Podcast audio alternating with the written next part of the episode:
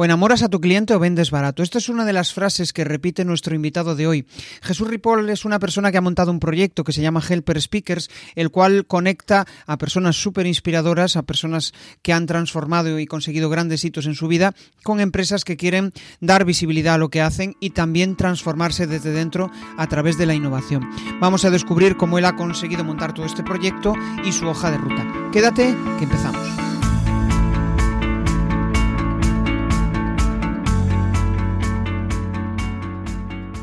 Bienvenido a Comunicar más que hablar. Soy Jesús Pérez Santiago y este es el podcast de los que quieren crear su propia audiencia. A través de mi lista en jesusperezsantiago.com barra secretos, de forma periódica comparto contigo análisis de los mejores podcasters y también sus secretos para alcanzar a millones de oyentes. Seguramente ya habréis escuchado de mi boca que LinkedIn me encanta, que es una red donde puedes conectar con mucha gente interesante y a mí me gusta eso, por eso tengo un podcast, por eso he montado este podcast donde puedo charlar con gente, conocerles, escucharles, hacer eh, pues eh, una conversación diferente, ¿no? Porque muchas veces nos centramos en saber el cómo lo hizo, pero no el cómo se sintió. Y precisamente lo que busco con este podcast es conocer a la persona desde una charla cercana, desde una charla donde podamos disfrutar como si fuera tomando un, un café, ¿no? Y Jesús, la persona que está hoy con nosotros, es una persona súper interesante con un proyecto eh, pues muy chulo, donde al final lo que busca es conectar a empresas que quieren cambiar, que quieren tener una nueva hoja de ruta, con personas inspiradoras que les pueden ayudar en todo ese proceso de, de cambio, ¿no? que le den una nueva visión pues, más humana de, de, lo que viene siendo la empresa, que al final pues, no, no somos números, ¿no? que sino que somos personas que al final, pues, como cualquier otro, nos gusta que nos valoren, nos gusta sentirnos realizados, nos gusta sentirnos realizados, y ahí es donde vamos a descubrir ese proyecto y también cómo ha crecido Jesús a nivel de, de comunicación. Hay tres patas donde me gustaría centrarme, ¿no? en conocer cómo, cómo ha conseguido montar ese proyecto, qué método ha usado para eh, pasar de la idea de eh, que él tiene, ¿no? Que me gustó mucho, lo leí en, en, su, en su biografía, que es eh, una frase que me ha encantado, que es o enamoras a tus clientes o vendes barato, y, y, tiene muy de cierto esa, esa frase. Con lo cual, pues nada, le doy la bienvenida y empecemos a charlar. ¿Qué tal, Jesús? ¿Qué tal, Jesús? Muchas gracias por invitarme. Genial. Bueno, todo esto eh, Jesús lo conocía a través de, de, una conversación en LinkedIn, donde, bueno, aquí en el podcast estuvo Pedro Aguado y entré en una conversación y resulta que, bueno, acabó hablando de un documental, un documental que, bueno, pues al final vamos, me lo he tragado, eh, yo creo que en una semana me vi, no sé si son 15 episodios, que son los que tiene la, la, la serie. 16, y 16, pero vamos. 16, vale, 16. Y mm, es que me, me, encantó la visión y cómo eh, las personas, eh, se llama, por si no, que no os lo dije, ¿cierto? Se llama El Camino Interior y básicamente es entrevistar a personas como puede ser... Eh, estoy pensando ahora, Pedro Aguado, eh, Mario Alonso Puig, Mario Alonso Puig Edurne Pasaban, eh, Alejandra eh, Vallejo Nájera, Visila Bococo, Kiko Taronjí, David Meca, bueno, una grandes, variedad de perfiles.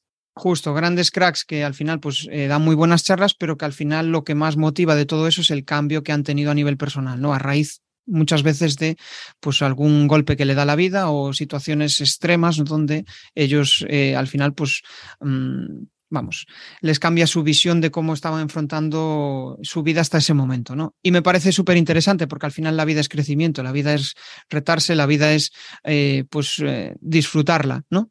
Con sus cosas malas, con sus cosas buenas. Y ahí es donde quiero entrar en todo esto, Jesús. ¿Qué ha pasado, qué ha sucedido para que tú estés haciendo lo que estás haciendo ahora y seas la persona que eres ahora, en modo comprimido? Bueno, eh, algunos lo saben, yo empecé emprendiendo con 20 años, ya trabajaba desde los 16, pero al empezar la universidad a los 18 y medio, pues hubo necesidad de ayudar en casa y primero estuve trabajando y a los 20 empecé a emprender. Entonces, eh, eso del emprendimiento, una vez que acabas la carrera, claro, lo convencional, acabas económicas, acabas ADE como tú y tus padres lo que quieren y te están influyendo es que entres a trabajar en una gran empresa. Entonces, yo he estado en muchas empresas grandes, que es distinto que gran empresa, o sea, el tamaño no, no lo hace grande, pero y dirigiendo equipos muy numerosos, ¿no? Eh, a ver, en total habré dirigido más de mil tiendas y más de ocho mil personas, pero eh, siempre quería volver a emprender.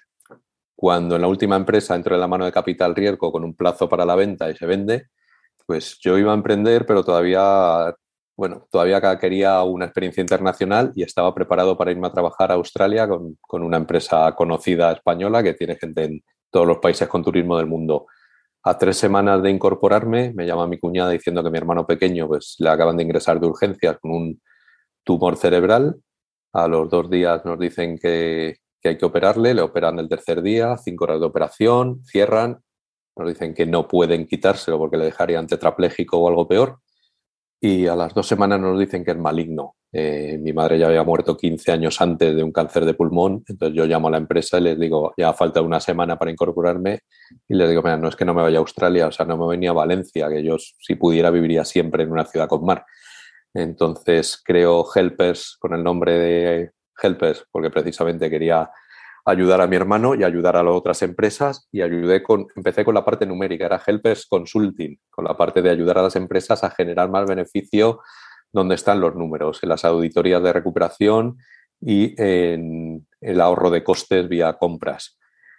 Tres años, dos años y medio después, eh, tercer en su empresa, Raquel, eh, después de haber contratado a David Meca para motivar a todo el personal, se ve en la calle eh, nos vamos a Etiopía a explorar el país, 12 días, 12 amigos, venimos y decimos, ahí hay que ayudar. Otra cosa que empezamos a, ayudar allí. Y eh, justo bajando del avión, David Meca llama a Raquel, le propone, me he enterado que ha salido de la empresa, tal, mientras te sale algo, ¿por qué no me ayudas con el tema de las conferencias? David comienza con él y durante un año está trabajando en exclusiva con David Meca. En cambio, David estaba en cinco o seis agencias entonces yo le insistí a Raquel que necesitaba tener más ponentes. Dice, ya, pero ¿cómo encontramos gente que se quiera sumar a mí o a nosotros? Y bueno, vamos a crear Helpers Speakers dentro de Helpers Consulting como una división dentro de la misma web. Hoy en día ya hay una web independiente y más potente para Helpers Speakers y vamos a, contar con otros. Entonces, el segundo con el que contamos es Christian Sainz Marles, que está en un capítulo del Camino Interior, un amigo que se quedó ciego a los 18 años, un accidente, director de informática de la ONCE, dos veces abanderado paralímpico, campeón de Europa, cocinero, chef profesional, eh, imagen de Ratatouille para Disney, el único español en el equipo de Microsoft para hacer el software accesible a todos los ciegos del mundo. Bueno, un auténtico crack y un ejemplo de vida. Entonces, claro, la siguiente fue otra amiga, atleta y demás. Y dice, ya, claro, yo no sabía nada de este mundo. Y ella me dice, bueno, pero es que necesitamos gente potente, gente tipo Víctor Cupes, Emilio Duró, Mario Alonso Puig. ¿Y cómo les conseguimos? Pues con la herramienta que tú has dicho, vía LinkedIn. Algunos ha tenido que ser vía Instagram y tener que darme de alta en Instagram cuando era un mundo en el que yo no estaba, porque ni siquiera tenían perfiles de LinkedIn. De hecho, Víctor Cooper sigue sin tener perfil de LinkedIn y sin tener perfil de Instagram y de ninguna red social. Y, y es el número uno en número de conferencias. Habrá otro, a lo mejor el número uno en, en precio y tal, en precios más altos o mal valorado o, da por todo el mundo, pero en España, en número de conferencias, Víctor es el número uno. Así que, bueno, vía LinkedIn y demás, fuimos sumando. Fuimos al sumando diferentes conferenciantes y, bueno, hasta esto no para. intentamos ser muy selectivos, pero esto no para. Estoy pensando, al final tú estabas enfocado en el mundo del retail, de hecho viendo un poco tu currículum, siempre estabas en mundo retail y de repente, ostras, hizo clic y dijiste, eh, aquí, aquí hay, que, hay que cambiar algo. Mm, una duda, porque al final cuando empiezas... de la seguridad y del sueldo de alto directivo a, al pagar todos los meses una cuota autónomo y luego ya veremos si facturas. Claro, una, de una cosa que te quería preguntar, porque, joder, cuando empiezas a emprender muchas veces te mueves más por el sueño que, que por el dinero, ¿no? Pero al final te das cuenta de que el dinero es importante, porque da igual que montes un proyecto de la hostia, que estés ayudando a muchas personas, pero si no puedes vivir de él, pues es fastidiado. ¿Cómo encontraste ese equilibrio en montar un proyecto que al final, pues me parece casi como una fundación, que no lo es, porque es una empresa, pero que, que aporte ese valor humano y que al final también, pues, eh, la gente pague por ese servicio? ¿Cómo encontraste ese match? Bueno, nosotros desde el principio, o yo desde el principio, tuve muy claro que no iba a esperar a que la empresa tuviera beneficios para ayudar a la sociedad. Justo veníamos de Etiopía y tenemos ahí un proyecto que llevamos desde entonces, nada más que enchufando dinero todos los años, eh, pero bueno, eh, no pasa nada. Entonces, ha habido los seis meses duros de pandemia, cuando nos contaban aquello de, no, dos semanas, dos semanas, dos semanas, todos nuestros ingresos se fueron a cero, porque claro, las empresas, esto pasó en marzo, no empezaron hasta septiembre a hacer conferencias online que se pagan a la mitad que las presenciales, porque como dentro de dos semanas va a poder, vamos a volver al trabajo, eh, entonces fueron seis meses a cero y nosotros, si ya teníamos un lado solidario, cosas que hacíamos colaborando con fundaciones o con el maratón de coaching de las Rozas, pues lo que hicimos es incrementarlo mucho más. Y precisamente eh, el proyecto del Camino Interior nació ahí, nació ahí y, y, se rodó última semana del confinamiento y dos primeras de apertura cuando todavía había mucho miedo para viajar. Claro. Estoy pensando en lo que decías, ¿no? Que la gente se unió al proyecto, pues eh, Mario Alonso Puig, vamos, un montón de gente muy, muy, relevante que cobra muchísimo dinero por una charla y que de repente pues eh, decidió unirse al, al, al proyecto de, del Camino Interior. si tuvieras que decir la el principal motivo que hizo que esa gente entrara, ¿cuál fue? Este, mira, al final de cada de cada episodio. Eh, se rodaba de 8 de la mañana a 9 de la noche, algún día en Finisterre nos dieron las 10, pero se le hacía una pequeña entrevista ¿no? con otra cámara más informal al, al, protagonista del día y se le preguntaba una de las cosas es ¿por qué decidiste venirte a este proyecto cuando es tu colaboración, la de todos los helpers, ha sido completamente gratuita? O sea, gente como tú dices, que una hora de conferencia son 5.000, 6.000, 8.000 euros, estado un día y medio gratis, más el desplazamiento al final dos días. La respuesta de María Alonso es un ejemplo, porque fue una respuesta corta, porque no lo pensé con la cabeza, o sea, lo pensé con el corazón. Si lo hubiera pensado con la cabeza no habría venido. Eh, eso sí, después de vivir todo lo vivido, dice, lo volvería a hacer y por favor que no sea una etapa, que sea mínimo una semana, eh, porque es una experiencia, fue para ellos y para nosotros espectacular. No sé si tienes la impresión, pero cuando conectas con alguien de corazón o cuando conectas con alguien eh, porque, no sé, fluye la conversación, te, cae bien, al final, pues mm, en caso de que esa persona tenga, ese empresario, tenga sus negocios o lo que sea, siempre acaba, o no, pero la mayoría de las veces acaba convirtiéndose en algo recíproco, ¿no? Que, que te, devuelve esa moneda. ¿Por qué? Porque fluye, ¿no? En cambio, cuando vas por el dinero, ostras, no, sucede lo mismo. Puede ser que el otro tenga el mismo interés y haya ese match, pero cuando se hacen las cosas de corazón, eh, pues eh, las cosas fluyen de, forma diferente. No sé si tienes esa, esa impresión. Sí, sí, no, bueno, esa impresión es así y bueno, escuchando a gente tan potente y tan sabia en esto como Alejandra Vallejo Nájera, ¿no? con 34 libros escritos, una de las mejores psicólogas de este país, o a María Alonso Puig, eh, dices que esto viene de la prehistoria. En la prehistoria alguien entraba en tu cueva o se te plantaba delante y tenías microsegundos para o quedarte paralizado por miedo y probablemente morir o salir corriendo. O sea, para mm. identificar si era un amigo o un enemigo. Eh, cuando tú miras a una persona eh, a los ojos o tienes cercanía, o sea, es que se están emitiendo ondas y ya sabes.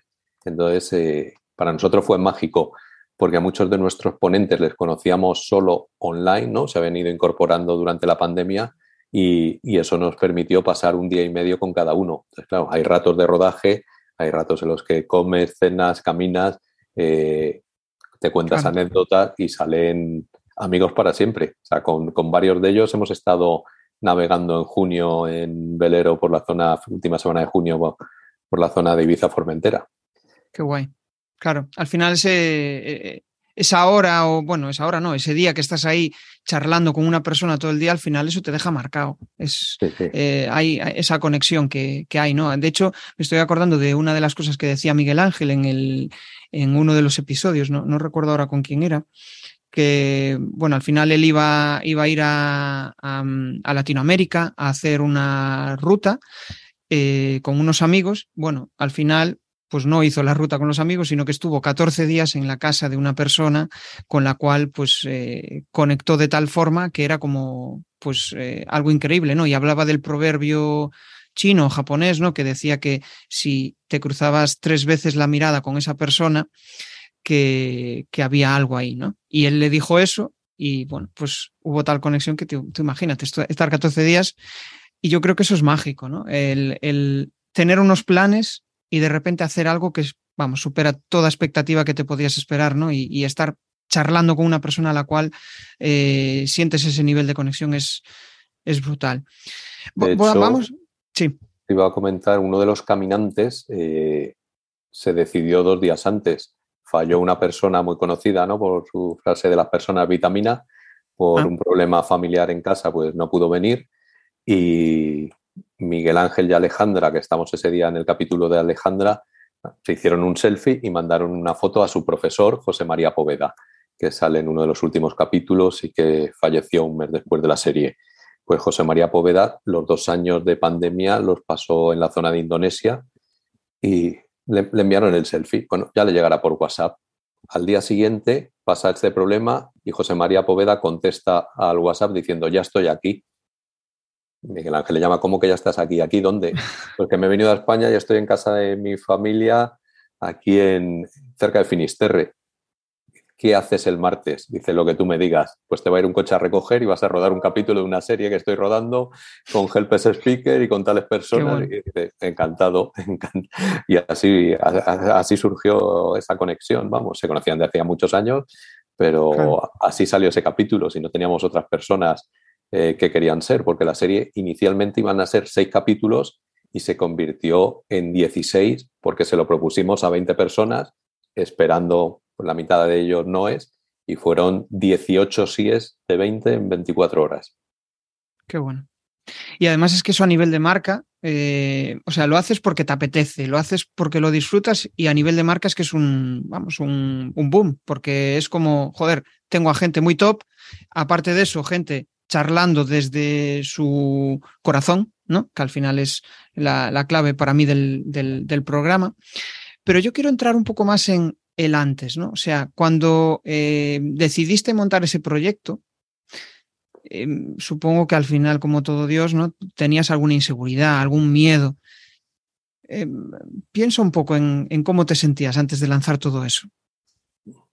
Bueno, yo ahí el sentimiento primero era, si a mi hermano le han dado después de la primera operación fallida, eh, cerraron las cinco horas y cuando nos confirmaron que es maligno, entre un año y un año y medio de esperanza de vida, teniendo el 40 años y mis ahijados, mis sobrinos de 4 y 2, monto algo que me permita trabajar, pero primero mi hermano y luego el trabajo, porque mi hermano pues necesitaba que le llevaran a radioterapia por las mañanas, a rehabilitación por las tardes eh, y acompañarle. Entonces eh, era accesorio que digo, yo tengo para vivir un año, dos años eh, sin ingresos.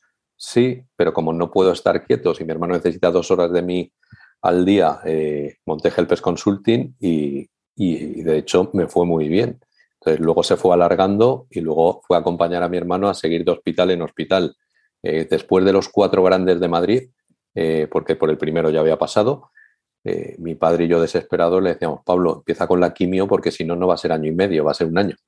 no, no, no, no y esa cabezonería o determinación de mi hermano hizo que el octavo hospital, un hospital del que nunca habíamos oído hablar, eh, después de ser rechazado en todos los grandes y en la clínica Anderson, la de Navarra, el hospital de Málaga, que había operado a un violinista mientras tocaba el violín, porque estas cosas te operan despierto a veces, eh, pues ahí un médico obró el milagro, en vez de cinco horas de operación, que fue la primera, fueron once, y salió sin movilidad de cintura para abajo, pero esto fue 2015.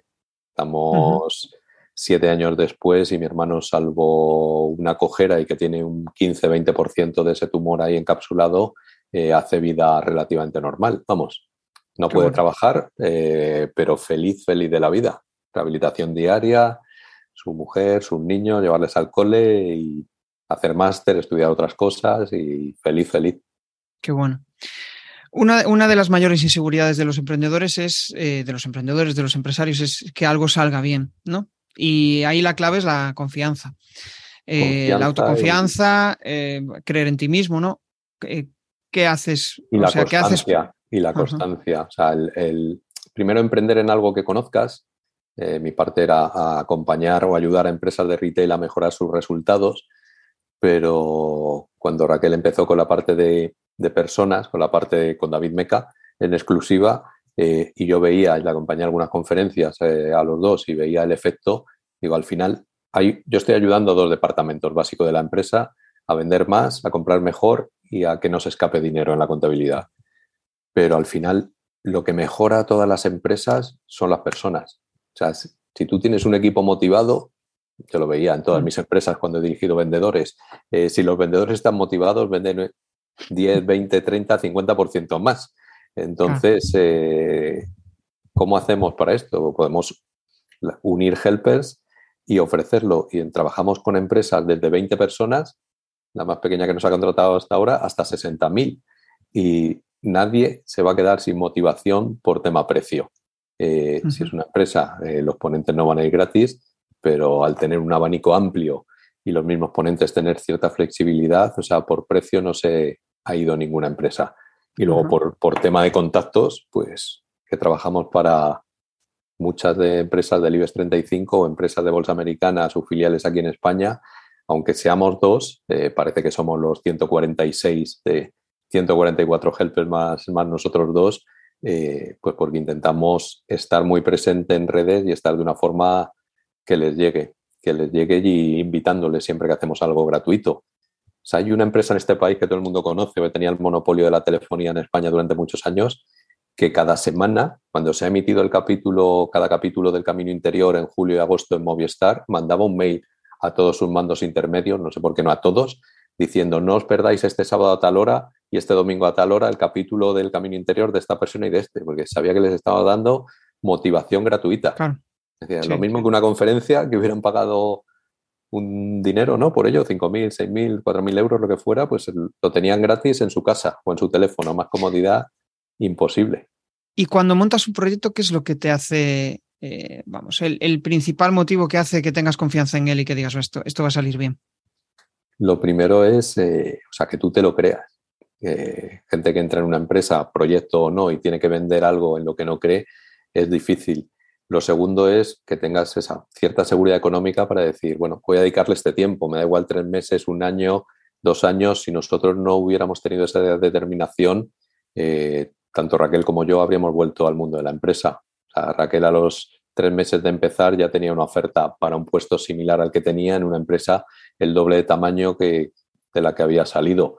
Y al estar tan a gusto y ver que, esto tenía un propósito y que ayudabas a, miles de personas, eh, pues es que las felicitaciones que nos llegan constantemente de personas es espectacular. Entonces dices, bueno, eh, no necesito que esto me sitúe en el mismo nivel económico desde el inicio y vamos, vamos a hacer lo que nos gusta, ¿no? Sobre todo cuando has vivido cosas pues, como la de mi hermano, mi madre o, como las que han vivido la mayoría de nuestros helpers.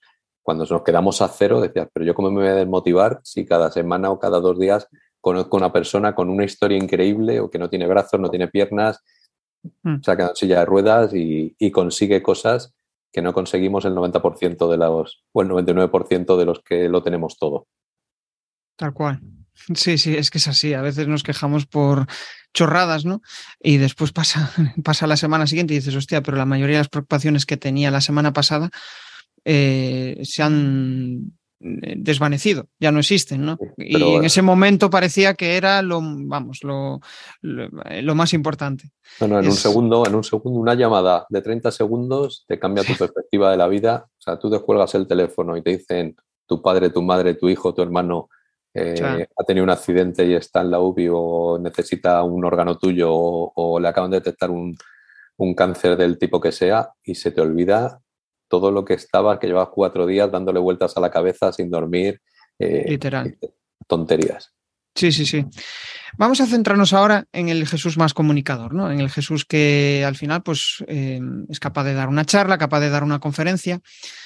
¿Cómo te sentías antes de empezar a, comunicar? ¿Tenías seguridad? Eh, ¿Tenías miedos? Cuéntame un poco todo ese proceso. Bueno, de entrada, eh, en Helpes, un poco por esa voluntad de ayudar a otros, nosotros, Raquel y yo, a priori no dábamos charlas, no dábamos conferencias. Entonces, yo tengo una anécdota graciosa. Eh, mi madre se llamaba María, ¿no? Mi padre se llamaba José. Yo me llamo Jesús, nací un 25 de diciembre y como no me gusta hablar en público, pues lo que hicimos es buscar 12 conferenciantes eh, para que llevaran pues, este mensaje de motivación a las empresas. Claro, se nos ha ido de las manos, ¿no? 12 por 12, hoy en día son 144 y lo hacen infinitamente mejor que nosotros. Pero cuando yo estaba también acostumbrado a dirigir equipos y a motivar a mis vendedores, ya fuera como emprendedor con 20 años, con fiestas de Nochevieja de hasta 6.000 personas o, o en las distintas empresas en las que he trabajado, cuando en alguna ocasión nos lo han pedido o nos piden a alguien que sea gratis y no tengo un speaker que encaje, pues vamos nosotros. Y más eh, ahora que hemos lanzado un libro hace un par de meses, luego comentaré al final. Pero miedo y luego, claro, tenemos que ser muy selectivos con nuestros conferenciantes. Recibimos una media de 12, 15 peticiones a la semana de personas que quieren sumarse a Helpers Speakers. Curioso, hasta julio eran 5 o 6 a la semana, pero desde septiembre, o sea, ha llegado a ser hasta 6 en un día y todo el mundo... Por el camino interior, ¿no? O sea, por el documental seguramente. Bueno, en el camino interior, si te fijas, tienes que quedarte a ver los agradecimientos al final y en el, los primeros agradecimientos salimos Raquel y yo, pero si no, eh, el que lo ve en directo no salimos, no sale Helpers Speakers por ningún lado, porque esto es una, la productora es eh, de nuestro amigo y speaker Miguel Ángel Tobías, acá media, y es, es, lo que sale. Eh, y claro, tú ves los helpers, pero no van con esta camiseta, van con, con su camiseta cada uno.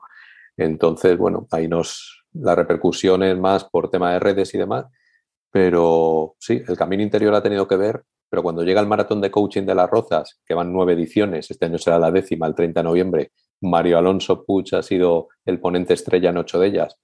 Cuando llega esa semana previa y la semana después, no es que recibamos 10, 12 solicitudes a la semana, es que recibimos 15, 20 al día de coaches. En este país debe haber 300.000 o 400.000 coaches, cada semana hay 2.000 coaches más eh, que, quieren participar en el maratón de coaching de las Rozas. Eh, entonces, claro, tenemos, por un lado, no quieres quedar mal con nadie, porque yo he vivido desde el mundo, desde la posición del que busca empleo, el que no te hagan caso, pero ya tenemos el cupo de coaching cubierto, no podemos incorporar mil ni dos mil porque no hay, no generamos trabajo para 144 conferencias a la semana. Claro, te entiendo.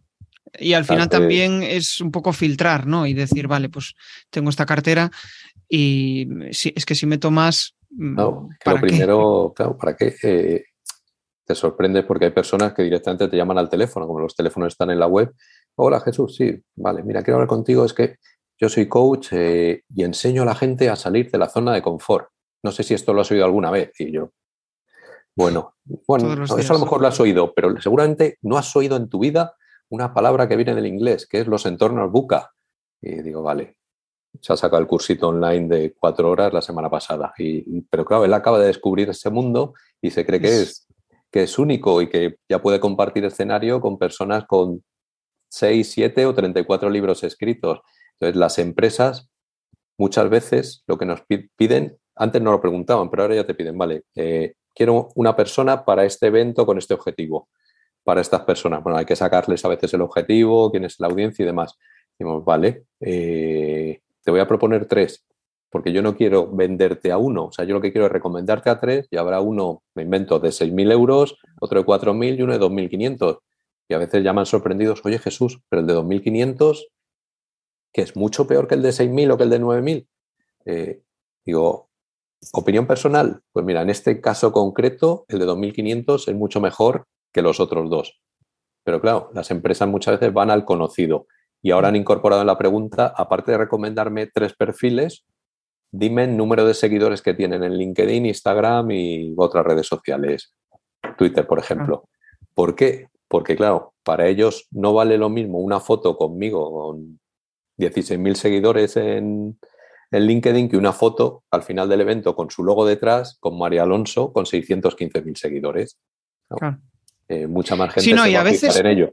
A veces el tema de las expectativas, cuando no conoces a alguien y da una charla de la hostia, es para mí es brutal. Es muchísimo mejor que cuando vas a ver a alguien y dices, mm, está contando casi siempre lo mismo, ¿no?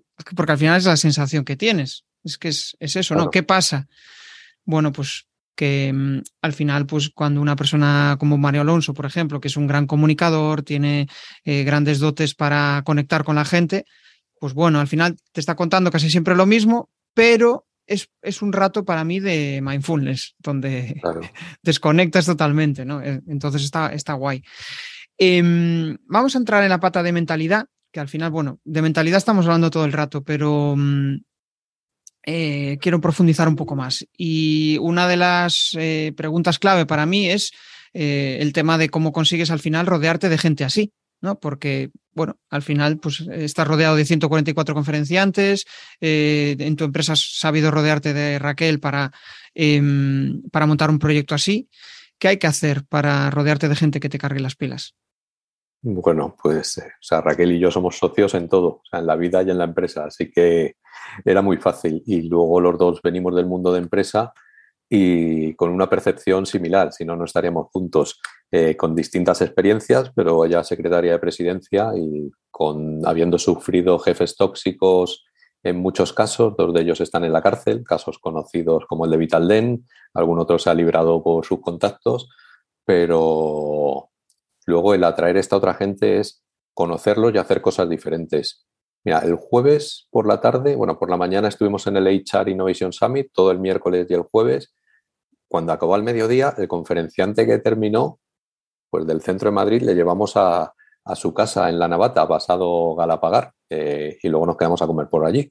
Eh, por la tarde recogimos eh, a continuación a Víctor Coopers en una empresa centro de Madrid, zona del Retiro, le llevamos a Guadalajara y estuvimos con él hasta el final de la charla y le dejamos en el AVE. pues claro, o sea, los abrazos que nos dio Víctor, bueno, es que esto no lo hace por mí ninguna agencia, es que es total pues luego mensaje de audio, estoy en el tren, pero es que parecía que se le entrecortaba la voz, de, y no de cobertura, sino de, emoción. Dicen, 15 años que llevo conferencias, dando conferencias, ninguna empresa me ha acompañado, ninguna agencia me ha acompañado a hacer esto. No, pero es que no ven que es un premio escucharte y tenerte. Pero ese Christian Sainz digamos, desconocido por la mañana, que precisamente hubo que convencer a, llevamos a ocho seis ponentes al HR Innovation Summit, a la organización que le tuviera eh, pues en el resumen que han colgado ayer en LinkedIn, la portada es él, porque impresionó más ah. que un Chema Alonso que cobra seis veces más, el famoso hacker de Telefónica o que cualquiera de los otros. Entonces es eh, criterio nuestro de selección si es posible que el conferenciante no sea un estudioso que ha salido 20 libros de un tema y lo sabe, no, no, que sea algo basado en su experiencia personal, que lo ha vivido y que tenga espíritu helpes, esa mentalidad de ayudar los conferenciantes que no se prestan una vez al año a colaborar con nosotros en un evento gratuito en el que nadie colaboramos, pero es para un ONG, para niños que ha llegado en patera, para víctimas de violencia de género, eh, para todo este tipo de casos, eh, para gente desempleada. Pues claro, a lo mejor si es muy famoso, sigue en Helpers, eh, porque algunas no lo han pedido las empresas, pero difícilmente le vamos a recomendar nunca si hay otra persona que pueda cubrir ese tema. Entonces, eh, yo creo que atraes, personas que sigan tu filosofía. Claro, lo que percibo ahí en tus palabras es como una cierta curiosidad por eh, conocer al otro, una cierta, em, o sea, cuando realmente quieres que entres porque te apetece estar con él, hablar con él, no simplemente por el interés de, este tío es un crack, tengo que tenerlo aquí, sino que hay eh, esa conexión, esa conexión humana de decir, joder, quiero, quiero tenerlo aquí porque es que cada vez que estoy con él me cargo las pilas. Iba a decir la palabra humana, o sea, cuando conferenciante nos escribe LinkedIn, Instagram, eh, llamada de teléfono, como sea, y el siguiente paso, o incluso el primer paso es, soy la asistente personal de tal conferenciante, o sea, cuando no hablas directamente con el conferenciante, hay que hablar por medio con, una persona para todo y no tienes su móvil, mira, eh, yo cuando entré en Bodybell, algo para la sorpresa, pues las 330 jefas de tienda, mayoría jefas, 95% algún jefe de tienda, tenían mi móvil. No lo habían tenido nunca. Lo tenían de su área manager, pero nunca, casi nunca de su director regional y, por lo, y nunca del directivo, del director de operaciones de la empresa. Pues todos tenían. Y cuando alguno te llama porque tiene un problema seis meses después, pues sabes que de tu haber dejado la compañía, pues sabes que hayas dejado una buena conexión a nivel humano. Entonces, claro, y además es como, yo que sé, acaba la conferencia ah, em, y, de repente puedes tener una conversación humana con esa persona, porque igual es que la em, no deja de, a mí me tiene pasado, ¿no? el otro día estaba en, un evento y me decían, joder, esta... Em, eh, o sea, no voy a decir nombres, pero era como esta persona en el ruedo arriba es de una forma, pero de repente cuando hablas con ella eh, parece totalmente diferente. Y, sabes que yo ahora que descubrí eso, para mí determinadas personas ya no tienen el mismo valor, porque es como, hostia, está haciendo un personaje. y ya me, me, quita esa atracción de decir, jova, yo quiero personas que sean reales, ¿no? Que no, que no estén haciendo ahí un, un papel que vale, que puede inspirarme igualmente, ¿no? Pero no es lo mismo. No, es lo mismo. No es lo mismo. Mm. Esta, esta, misma semana, o sea, en dos días, miércoles jueves, hemos vivido el ejemplo de superponente que se baja el escenario y la gente quiere hacer no, no, no, que me está esperando el chofer, ya queda el chofer y sale corriendo y chofer y ni una foto con nadie a un Víctor Cupes que baja del escenario, sale corriendo y digo, pero si tengo aquí su mochila, que él tengo que llevar al tren. Lo que estaba haciendo era correr a la puerta de salida del auditorio, donde luego se salía un canapé para saludar uno a uno a los casi 300 asistentes. A ver, darle la mano a 300 personas. Le reclamaron porque tenían un pequeño regalito para él, tuvo que volver al escenario, pararon la puerta y volver a salir. Es, que es la misma persona lo que tú has dicho, arriba que abajo del escenario. Es, eh, esa es la clave. O sea, eh, eh, y al final dices, vale, qué guay, joder, puedo. Vale, que al final Víctor Coopers pues es una persona que también tiene que filtrar, porque no puede hablar, es famoso, no puede hablar con todo el mundo, ¿no? Pero, pero eres pues accesible, ¿no? Que eso ya es otro, otro detalle. Em, estaba pensando en lo que decías y, no sé dónde lo escuché. Era como que eh, uno de los. Em, el filtro que muchas veces tenía para mm, o bien contratar a una persona o bien pues traerla a un evento era ir a tomarse un café con ellos. Y en función de cómo trataba al camarero, era un filtro bastante importante para decir, vale, este tío. Eh, puede encajar conmigo, ¿no? Porque eh, una de las veces le pasó que eh, pues era como yo soy aquí eh, el bendito ego, ¿no? Yo soy aquí la hostia y, tú como camarero eres, perdón por la expresión, pero eres una mierda, ¿no? Y ahí ya te da la pista de decir, vale, em, esta persona igual no tiene los valores que a mí me gustaría compartir con, con él, ¿no? Vamos a seguir investigando sobre tema de mentalidad y mm, si tuvieras que decir las cuestiones que más te bloquean en tu día a día, ¿cuáles, cuáles serían, Jesús? La falta de, poder de decisión o el miedo que se vive en muchas empresas.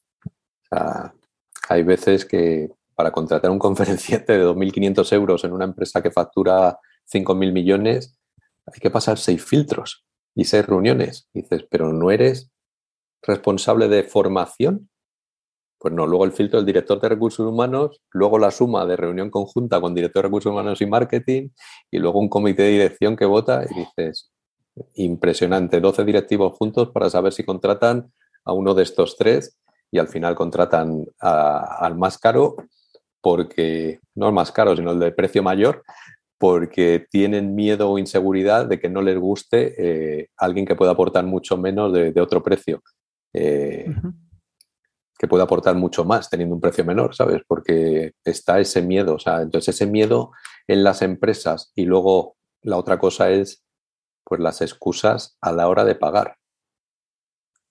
Pero ese miedo, ¿tú crees que puede ser egoísmo? ¿Puede ser el, el compartir un, trabajador y que otros eh, obtengan información privilegiada? ¿Qué, puede ser ese, es el, miedo a decidir por el qué va a pasar. Eh, es que algunos te lo dicen, es que me la juego, es que hacemos un evento o dos eventos al año y si no elijo bien o si no elegimos bien, el que va a quedar mal soy yo, incluso aunque la reunión, o sea, la decisión la tomemos reunidos en grupo, porque he sido yo el que lo he propuesto. Entonces, eh, ah. nosotros nunca, aunque nos pidan un conferenciante, quiero a tal persona, siempre pasamos mínimo tres. Eh, intentamos que nos cuenten el tema, porque muchas veces, ayer mismo, cotízame por favor una charla online, una empresa de Panamá. Vale, pues tío, lo primero, dinos tipo de audiencia, dinos cuál es el objetivo que queréis lograr con ese conferenciante. Intentamos saber quiénes han tenido años anteriores y quiénes les han gustado y quiénes no, para saber el estilo que va con ellos y, qué valores queréis que tenga esa persona. claro. Pero cotízame un conferenciante. ¿eh? Sí, es, es eh, a precio, ¿no? En plan, pásame como si fuera... Como si fuera a comprar una gallina. O... Pues mira, lo tenemos de, mil, de 1.500 euros eh, hora online o de 250.000, que no lo han pedido una sola vez, pero ahí, ahí está. Eh, entonces, eh, si no me cuentas más, no, te voy a aportar valor, no te voy a poder recomendar. pero, no, no, es comprensible. Pero es eso. Y lo otro que me bloquea es eso, perder mucho tiempo. Se te había acostumbrado, venía acostumbrado a tener un gran equipo y tener un departamento de administración, eh, administración un departamento de finanzas, un departamento... Eh, de informática, y tener que dar de alta en una plataforma diferente online para homologarte en cada empresa del IBEX, muy pocas coinciden, dices, pero no puede haber ciertas cosas eh, uniformes, homogéneas para todos. O sea, para pagar una factura, una empresa, una factura de 2.500 euros de un profesional que cobra por su trabajo, el ponente va y hace su trabajo y todos los empleados de vuestra empresa cobráis a final de mes, él tiene que esperar de verdad 90 días y de verdad hay que darse de alta en tal plataforma y de verdad pasados los 90 días hay que reclamarte cada 15 días para que paguéis. Esto pasa solo en algunas, pero cada vez que pasa me bloquea. Y que luego estén publicando en sus redes, apoyamos a la pequeña empresa, apoyamos a los emprendedores, somos el banco en el que tienes que confiar. Es como que tienen el poder de negociación y al final pues abusan de ese, de ese poder, ¿no? De, de, bueno, yo soy aquí el jefe y, tienes que... Y sabes que van a pagar antes o después, pero claro, nosotros pagamos al conferenciante a los dos, cuatro, cinco días de la conferencia salvo algunos que nos dicen, no, no, Jesús, no tengo prisa cuando vosotros cobréis, pero es que es una falta de ética total. Entonces, bueno, eh, lamentable que eso pase y lamentable que pase sobre todo en administración pública. Sí, sí, sí. Eh, vamos, hacemos aquí de altavoz de, de este tipo de cosas porque es, es cierto. Em, antes de entrar en las cuatro preguntas incómodas, voy a preguntarte qué, ¿qué crees que es lo más importante? Bueno, ¿qué consideras para ti que es lo más importante a nivel de mentalidad en tu día a día? Como mentalidad, pues es estar motivado, pero bueno, aparte de la mentalidad, después de la motivación viene la disciplina. Eso lo hemos aprendido de muchos de nuestros conferenciantes olímpicos porque la, motivación va y viene. Entonces tiene que tener eh, disciplina para hacer ciertas cosas y, como dice Víctor, eh, ser siempre amable con todo el mundo. Oh, y, eh, justamente lo de la... Estaba pensando esto que dices, ¿no? De ser amable con todo el mundo. Y hay mucha gente que a veces equivoca educación con no valorarte a ti mismo. Claro que hay que ser eh, educado con, todo el mundo y ser agradable con todo el mundo, pero también tienes que eh, pensar que tú estás, que tú eres importante, ¿no? A nivel de autoconfianza, ¿no? Y quería reseñar eso porque Em, me tiene pasado, ¿no? Algunos comentarios, algunas, em, algunas personas que me comentan eso, que dicen, joder, es que em, quiero agradar a todo el mundo. No, ah, sí, eh, es importante ser educado, pero no te olvides de ti mismo, ¿no? Pero bueno, fuera de esta reflexión personal, quería ya entrar. Sí, dale, dale. Hay, hay una anécdota súper graciosa con el tema que has dicho de, de los camareros, uno de nuestros conferenciantes, Kiko Taronji, presentador en Aquí la Tierra, embajador de Manos Unidas, eh, escritor de Aislado, eh, cuenta la historia de su naufragio. Eh, cuando quedamos con él, si él llega antes, que nosotros intentamos siempre llegar 10 minutos antes, pero si él llega antes, como nos pasó en el rodaje de un anuncio que hicimos para Helpers, ya estoy aquí, aquí donde, en el bar de enfrente del estudio de rodaje. vale, vente. Salimos, terminamos, sales del estudio, vas con las personas de Croma Madrid, que siempre nos ayudan en todo lo que requiera tema audiovisual, eh, llama al camarero por su nombre, saluda al dueño del bar por su nombre, otros que estaban en la mesa seguían. O sea, él siempre al camarero lo primero que le pregunta es, hola, eh, ¿qué quieren tomar? ¿Cómo te llamas? Vale. Y cada vez que viene le hace alguna pregunta, entonces, vale, ya sé de qué equipo eres, ya sé si tienes hijos o no, eh, de qué edades, y cada vez que viene le va a preguntar algo. Claro, ves ese camarero con una sonrisa siempre pero es que vuelves con él, si vuelves al mismo bar, pues en la zona en la que vivimos, recuerda el nombre. es que es tener curiosidad. Claro, tener curiosidad por los demás. ¿No? Al final, pues eh, no hay nada que nos haga sentir mejor que, sentirnos escuchados. Que alguien nos pregunte por nosotros qué nos ha sucedido, qué ha pasado y, y, y, sabes lo curioso, cuando aprendes a escuchar, disfrutas un montón claro, si la persona te resulta interesante, ¿no? Si dices, pues este tío no, eh, no me parece interesante, pero cuando te parece interesante, ostras, disfrutas un montón de la, de la conversación. Eh, entramos en las cuatro preguntas incómodas. El mayor error que has cometido lanzando un proyecto. No eh, conocer lo suficientemente bien a mis socios y sus circunstancias. Vale, genial. Que no lo dije, pero lo has hecho muy bien con una palabra o con una frase. Em, eh, la respuesta. ¿Tu mayor aprendizaje en la vida? Las personas son lo más importante. Vale. La primera cosa que harías hoy si lanzaras un nuevo proyecto. eh, rodearme de, de los mejores, de gente que supiera más que yo. Vale. ¿Y un reto para este año? Un reto para este año, eh, seguir eh, creciendo con calidad sin defraudar a nadie. Genial.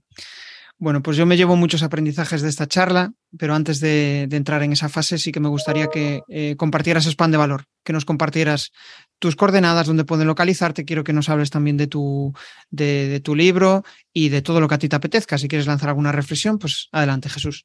Bueno, pues eh, como Jesús Ripoll me encontráis en LinkedIn, con Helpers Speaker en la web estamos Raquel Tanto yo, eh, con nuestros nombres Raquel Sánchez Armán o Jesús Ripoll estamos en en Instagram y nuestro libro, como no podía ser de otra manera, eh, tiene dos grandes características. Una es, nació de la fusión de tres de nuestras pasiones, que es el mundo de la, de la náutica, el mundo de la historia, Raquel es historiadora de formación, y el mundo de la empresa barra motivación. Entonces, eh, el libro es una revisión en la que de la historia de Magallanes y Elcano se llama Una empresa redonda el viaje de Magallanes y el Cano que cambió el mundo.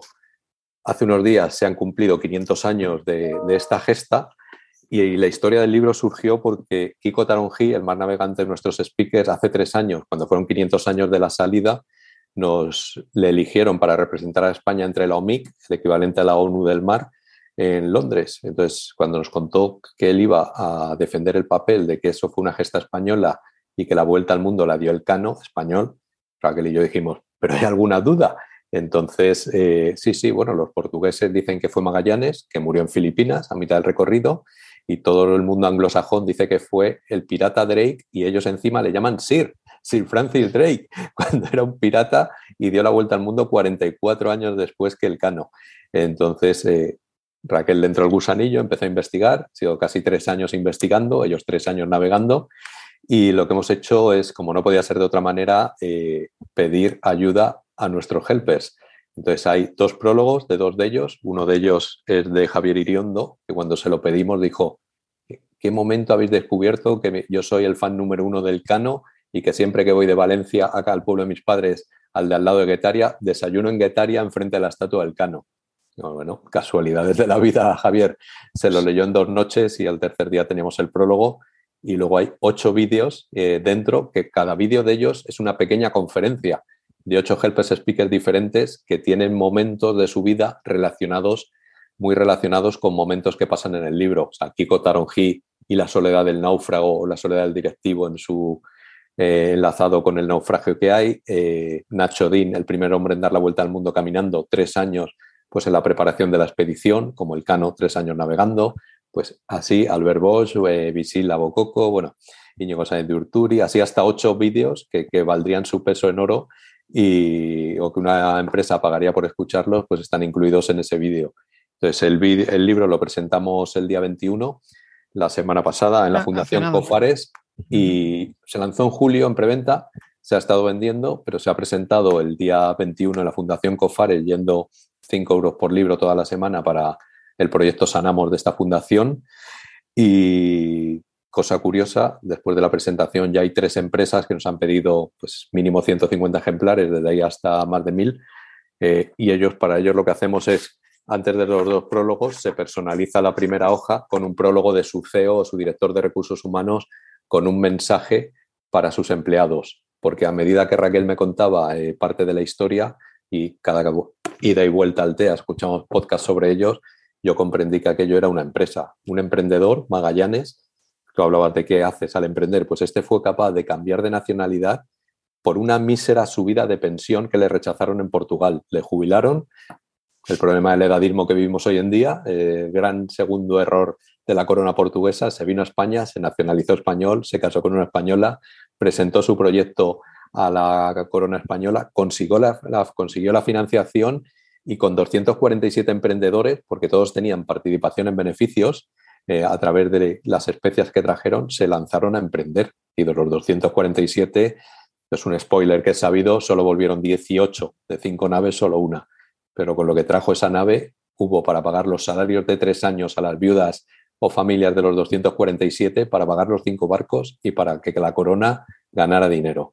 Así que está relacionado cada capítulo con el mundo de la empresa y es algo que en toda empresa o emprendedor que quiera rendirse a los seis meses al año tendría que leerse, porque aseguro que ningún emprendedor hoy en día sufrirá lo que estos hombres sufrieron. Es como usar metáforas históricas para reflejar la realidad de hoy en día, ¿no? Algo así. Sí, es una revisión de la historia con los ojos de un emprendedor o de un empresario de hoy en día o de un directivo de hoy en día. Supongo que se puede conseguir en cualquier librería. Solo en eh, Amazon. Ah, solo en Amazon, vale. Porque es la única forma de no malgastar papel. O sea, Amazon, compras un libro, imprime uno. Y lo imprime, sí. Es eh, uno a uno. Y sorpresa de amigo que lo ha comprado en Canadá o en México y te envían la foto. O gran sorpresa, nos vimos el jueves pasado, pues, nosotros, eh, firmándole nuestro libro a Víctor Cupes. Qué guay. Pues mira. ¿Sabes? Sí, sí, sí. Al final. muchos otros helpers el día de la presentación, en la que invitamos a a 20 helpers a participar y fueron subiendo al escenario, dando pequeños toques, porque claro, eh, yo no sé organizar una fiesta para dos. claro, te entiendo, te entiendo. Pues bueno, eh, Jesús, la verdad es que me lo he pasado muy bien. Ha sido una charla muy entretenida. Yo creo que para la audiencia también se han llevado muchos aprendizajes, sobre todo de, eh, bueno, de tus retos, ¿no? De cómo has afrontado eh, las decisiones que has tomado en tu vida y sobre todo actuar desde el corazón, que yo creo que es una de las claves para, para que al final los negocios vayan bien. Cuando descubres eso, cuando descubres que, eh, y lo decías, ¿no? Hace, al, final de la charla, ¿no? Decías que lo que haría es rodearme de personas mejores que yo. Cuando llegas a ese aprendizaje, cuando llegas a esa reflexión, yo creo que al final, pues, eh, es que ya tienes una cierta maduración, un cierto expertise, unas ciertas vivencias que te dan a entender que no es mejor directivo el eh, tirano, el que al final pues simplemente tienen que tomarse las decisiones que él dice, sino el que piensa que tienen que rodearse de gente mejor que él, porque así es como realmente la empresa irá, irá adelante. Y otra reflexión que me llevaría quizás es eh, cómo a ti te gusta eh, al final rodearte de gente que te aporte. Sí, sí, aprender. y aprender. No es... trabajo, es disfrutar. Entonces yo un consejo a todo el mundo, cuando gente se me queja, digo, no eres un árbol, muévete. O sea, si no estás a gusto donde estás, muévete. No, tal, pero nos aferramos a esa seguridad, muévete. te estás provocando de todo. Haces algún cambio. de todo. Muévete. O cambias, o cambias o te cambian. Al final, cuando estás instalado en la queja, simplemente estás instalado en lo que le sucede a los demás que tú no tienes muchas veces. Y eh, cuando piensas en los demás, te has olvidado de ti mismo. Entonces, cuando piensas en ti mismo, de repente todo lo que ves alrededor cambia y empiezas a dejar de ver lo que tienen los demás como algo valioso y dices, ostras, fíjate lo que he conseguido. Aunque sean pequeños granitos de arena, empiezas a valorarte, ¿no? Por eso, cuando te rodeas de personas que te ayudan a acercarte a ese camino, vamos, es la, es la leche. Pues nada más, hasta aquí ha llegado la, charla de hoy. Ha sido un placer. Gracias por aceptar la invitación, Jesús. Y nos vemos en en el siguiente episodio. Un abrazo. Chao, chao. Un abrazo a todos. Hey, si te mola lo que has escuchado, pues déjame un maravilloso like o un precioso comentario en tu plataforma habitual de podcasting. Nos vemos en el siguiente episodio. Bueno, a través de mi lista en jesusperesantiago.com barra secretos, de forma periódica comparto análisis de los mejores podcasts y también sus secretos para alcanzar a millones de oyentes.